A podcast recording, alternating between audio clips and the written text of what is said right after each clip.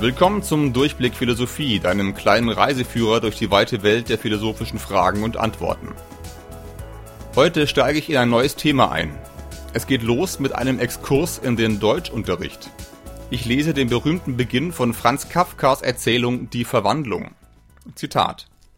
Als Gregor Samsa eines Morgens aus unruhigen Träumen erwachte, fand er sich in seinem Bett zu einem ungeheuren Ungeziefer verwandelt. Er lag auf seinem panzerartig harten Rücken und sah, wenn er den Kopf ein wenig hob, seinen gewölbten, braunen, von bogenförmigen Versteifungen geteilten Bauch, auf dessen Höhe sich die Bettdecke zum gänzlichen Niedergleiten bereit kaum noch erhalten konnte. Seine vielen, im Vergleich zu seinem sonstigen Umfang kläglich dünnen Beine flimmerten ihm hilflos vor den Augen. Was ist mit mir geschehen? dachte er. Es war kein Traum. Sein Zimmer, ein richtiges, nur etwas zu kleines Menschenzimmer, lag ruhig zwischen den vier wohlbekannten Wänden. Zitat Ende. Wenn du es schwer hast, morgens aufzustehen, dann denk immer dran, Gregor Samsa hat es noch viel schwerer. Ist auch ganz schön blöd so ein Leben als Insekt. Lesen wir weiter. Zitat. Wie wäre es, wenn ich noch ein wenig weiter schliefe und alle Narrheiten vergäße, dachte er, aber das war gänzlich undurchführbar, denn er war gewöhnt, auf der rechten Seite zu schlafen, konnte sich aber in seinem gegenwärtigen Zustand nicht in diese Lage bringen. Mit welcher Kraft er sich auch auf die rechte Seite warf, immer wieder schaukelte er in die Rückenlage zurück. Er versuchte es wohl hundertmal, schloss die Augen, um die zappelnden Beine nicht sehen zu müssen, und ließ erst ab, als er in der Seite einen noch nie gefühlten leichten dumpfen Schmerz zu fühlen begann. Ach Gott, dachte er, was für einen anstrengenden Beruf habe ich gewählt. Tag aus, Tag ein auf der Reise. Die geschäftlichen Aufregungen sind viel größer als im eigentlichen Geschäft zu Hause, und außerdem ist mir noch diese Plage des Reisens auferlegt, die Sorge um die Zuganschlüsse, das unregelmäßige schlechte Essen, ein immer wechselnder, nie andauernder, nie herzlich werdender menschlicher Verkehr. Der Teufel soll das alles holen. Zitat Ende. Merkwürdig an der Situation ist nicht nur die Verwandlung an sich, sondern auch, dass Gregor selbst überhaupt nichts daran merkwürdig findet sondern gleich über den Zugfahrplan nachdenkt.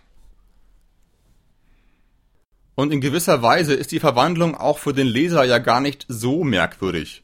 Aus Märchen und Fantasy-Geschichten sind wir es gewohnt, dass Figuren sich in eine andere Gestalt verwandeln und dabei aber immer noch dieselben Personen bleiben. Frösche verwandeln sich in Prinzen, Zauberer in Drachen oder Ritter in Ringgeister, Gregor Samsa in einen Insekt. Man schlüpft sozusagen in einen anderen Körper, so wie man nach dem Sport die Klamotten wechselt. Spitzen wir das Szenario zu in einem Gedankenexperiment. Angenommen, du müsstest an einem Körpertausch teilnehmen. Dabei wandern die Gedanken und Erinnerungen jedes Teilnehmers in einen anderen Körper. Hier kommt die Frage. Würdest du lieber deine Gedanken und Erinnerungen behalten, mit dem Risiko, einen völlig unpassenden Körper abzukriegen? Oder behältst du deinen Körper, der dann aber ganz fremde Gedanken und Erinnerungen beherbergen muss? Die allermeisten entscheiden sich hier wohl ganz klar für die erste Option. Begründung? Sonst wäre ich ja nicht mehr ich. Wenn in meinem Körper nicht mehr meine Gedanken wären, dann wäre ich selber weg. Diese Entscheidung ist natürlich erstmal nur eine Intuition, also ein spontanes Gefühl, aber eben doch ein ziemlich starkes. Ich behalte mich lieber selbst als meinen Körper. Man könnte vielleicht auch sagen, ich bin sowieso da, wo meine Gedanken sind, also habe ich eh keine Wahl, ob ich meinen Körper behalten will oder nicht. Der Körper geht in jedem Fall zu anderen Gedanken, ich bleibe. Aus dieser Idee folgt anscheinend, dass ich etwas anderes bin als mein Körper. So sprechen wir ja auch im Alltag ich muss etwas für meinen Körper tun, ich muss auf meinen Körper hören und so weiter. Noch klarer wird das bei einzelnen Körperteilen. Mein Rücken tut mir weh, kann ich sagen. Mein Rücken tut nicht meinem Bauch weh und er tut auch nicht sich selbst weh, sondern er tut mir weh. Der Körper tritt in solchen Redewendungen als eine Art dritte Person auf, wenn auch eine nahestehende. Man kann sich ja auch für seinen Körper schämen. Allein schon die Formulierung mein Körper klingt so, als sei dieser Körper etwas anderes als ich selbst. Er ist etwas, das ich habe, über das ich verfüge, mit dem ich etwas mache. Die Sprache ist natürlich nicht ganz eindeutig. Ich kann sagen, mein Bauch verliert Fett, ich kann aber auch sagen, ich nehme ab, ich verliere Fett. Dann wäre ich doch wieder mein Körper. Ganz schön schwierig. Also, wer genau ist dieser Ich überhaupt, von dem ich ständig rede? In der Philosophie nannte man das Ich, das den Körper besitzt, lange Zeit Seele. Weitere ähnliche Begriffe, die aber nicht genau dasselbe bedeuten, sind Bewusstsein, Geist oder das Selbst. Wir bleiben im Folgenden erstmal beim Begriff Seele. Sie ist also das, was den Körper besitzt. Wenn wir so reden, scheint das zu bedeuten, dass es verschiedene Ichs gibt. Ich die Seele und ich der Körper. Das klingt merkwürdig, ist aber gar nicht so fern von unserem Alltag. Wenn ich einen Lachkrampf unterdrücke oder mit dem Rauchen aufhören will, sagen wir, ich muss mich selbst beherrschen. Da gibt es also einen, der herrscht und einen, der beherrscht wird. Einen, der es nicht auf die Reihe kriegt und einen, der darum das Kommando übernehmen muss einen, der nicht anders kann und einen, der deswegen denken, kontrollieren und entscheiden muss, einen Getriebenen und einen Treibenden. Wenn das Letztere die Seele sein soll, stellt sich aber natürlich sofort die Frage, was genau die Seele ist, wenn sie nicht zum Körper gehört. Der Körper besteht aus Materie, aus chemischen Substanzen und so weiter. Ist die Seele dann immateriell? Gibt es also mehr als nur Materie? Wäre das dann etwas Übernatürliches? Wir sind offensichtlich schon mittendrin in den Fragen der sogenannten Metaphysik, der Frage nach den letzten Prinzipien der Existenz, auch wenn das Thema im Lehrplan NRW als Anthropologie läuft. Irgendwie passt das Thema auch in beide Gebiete hinein. Denn im Menschen kommt ja beides, körperliches und geistiges, zusammen. Mit dem Körper verbinden wir Eigenschaften wie Ausdehnung, Gewicht, physikalische Gesetzmäßigkeiten und so weiter. Mit der Seele, dem Geistigen, verbinden wir Denken, Fühlen, Erleben, Erinnern, Bewerten und so weiter. Wie stark können oder müssen wir diese Bereiche trennen? Haben wir zum Denken nicht das Gehirn? Und ist das Gehirn nicht ein Teil des Körpers? Ich kann doch sagen, mein Gehirn rechnet, mein Gehirn verspürt Angst, kann mein Gehirn auch jemanden lieben, sich einer Idee verschreiben? Wenn mein Gehirn einen Körper besitzen kann, kann es dann auch ein Haus besitzen? Wenn wir die Frage, wer ist ich mit den Komponenten Körper und Seele beantworten wollen, stehen uns jedenfalls systematisch betrachtet mindestens vier Möglichkeiten offen. Einige davon werde ich im Laufe der nächsten Episoden durchgehen. Erstens, zum Ich gehört irgendwie beides, Körper und Seele. Diese These ist der Dualismus und sie wurde besonders prominent von René Descartes vertreten. Ich bin eine Seele und diese Seele hat einen Körper. Zweitens, es gibt in Wahrheit doch nur eins von beiden. Diese Sichtweise nennen wir Monismus. Offensichtlich gibt es zwei Unterarten des Monismus. 2a, den Materialismus. Er lehrt, es gibt in Wahrheit nur Körper.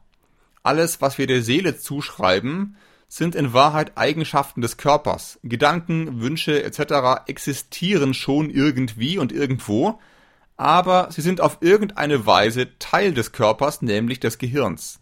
Das war zum Beispiel in etwa die Meinung von Julien Offray de la Métrie. Version 2b ist der immaterielle Monismus. Ihm zufolge gibt es nur die Seele, den Geist. Alle Körper sind in Wahrheit etwas Geistiges. Diese auf den ersten Blick ziemlich seltsame Auffassung vertrat zum Beispiel George Berkeley. In beiden Versionen des Monismus müssen wir jeweils einen Teil weg erklären, indem wir behaupten, er gehöre in Wahrheit zum jeweils anderen. Wir nennen diese Figur Reduktionismus von lateinisch reducere zurückführen. Wir müssen entweder das Geistige auf etwas Körperliches zurückführen oder das Körperliche auf etwas Geistiges. Die letzte Option lautet, es gibt mich gar nicht. Weder den Leib noch die Seele. Diese dritte These ist zumindest systematisch möglich, wurde aber in der westlichen Welt selten in dieser Deutlichkeit vertreten. Was ich aus dem Zen-Buddhismus höre, klingt für mich ähnlich, aber ich bin da wirklich kein Experte. Darüber hinaus sind verschiedene Kombinationen oder Zwischenpositionen möglich, etwa die von Thomas Nagel, die gewissermaßen zwischen Dualismus und Materialismus liegt. Auf Nagel werde ich in einer eigenen Episode eingehen. Zuletzt ein Ausblick. Warum sollen wir uns mit dieser Frage überhaupt beschäftigen? Welche Anwendungsgebiete im weitesten Sinn gibt es? Erstens gehört es zur Philosophie immer dazu, sich über das scheinbar Selbstverständliche wundern zu können. Also, wer ist dieser Ich eigentlich, von dem ich immer rede? Wenn ich jetzt sage, wie ich heiße, habe ich die Frage damit wirklich beantwortet? Ich habe ja nur eine Eigenschaft genannt, die mich ausmacht, und wahrscheinlich nicht mal die wichtigste. Wenn es zumindest theoretisch denkbar ist, dass ich einen ganz anderen Körper habe, siehe Gregor Samsa, bin ich dann etwas Immaterielles? Zweitens gibt es, damit zusammenhängend, die Frage, ob wir unseren Tod überleben können. Das hängt ja ganz entscheidend von der Frage ab, was wir sind. Wenn der Materialismus recht hat und ich nur ein Körper bin, ist sehr sicher, dass ich meinen Tod nicht überlebe. Wenn ich eine immaterielle Seele bin, sieht die Sache vielleicht anders aus. Vielleicht lebt diese Seele irgendwie weiter. Und vielleicht geht das sogar wieder materiell, wenn ich aus meinen Gedanken und Erinnerungen bestehe und das aber nur Daten sind, könnte man dann die alle auf eine Festplatte hochladen und würde ich dann auf dieser Festplatte leben oder wäre ich selber dann eine Festplatte? Eine dritte Frage, die eigentlich ganz ähnlich ist und vielleicht noch in Zukunft an Bedeutung gewinnen wird, lautet, können Maschinen denken? Mit Siri und Alexa können wir uns ja jetzt schon unterhalten, oft mehr schlecht als recht. Sind das denkende Wesen wie wir? Wenn Denken und auch Sprechen, Wahrnehmen und so weiter ein rein materieller Prozess ist, dann könnte er sich auch auf anderen Trägermaterien abspielen. Wenn es Gehirne sind, die denken, wäre es kein prinzipieller Unterschied, ob die Gehirne auf der Basis von Kohlenstoff funktionieren wie unsere oder auf der Basis von Metallen oder Kunststoffen. Eine künstliche Person wie Commander Data aus Star Trek wäre dann letztendlich nichts Grundlegendes anderes als eine angeblich echte Person. Das vierte und letzte Anwendungsgebiet hat weit weniger mit Science Fiction zu tun und hat sehr konkrete Folgen. Es geht um sogenannte seelische Krankheiten. Was ist das eigentlich? Was ist da gestört? Und wer ist zuständig, diese Störung zu beheben? Wenn wir rein materielle Wesen sind, ist unser Handeln und unser Gefühlsleben letztendlich reduzierbar auf elektrochemische Prozesse.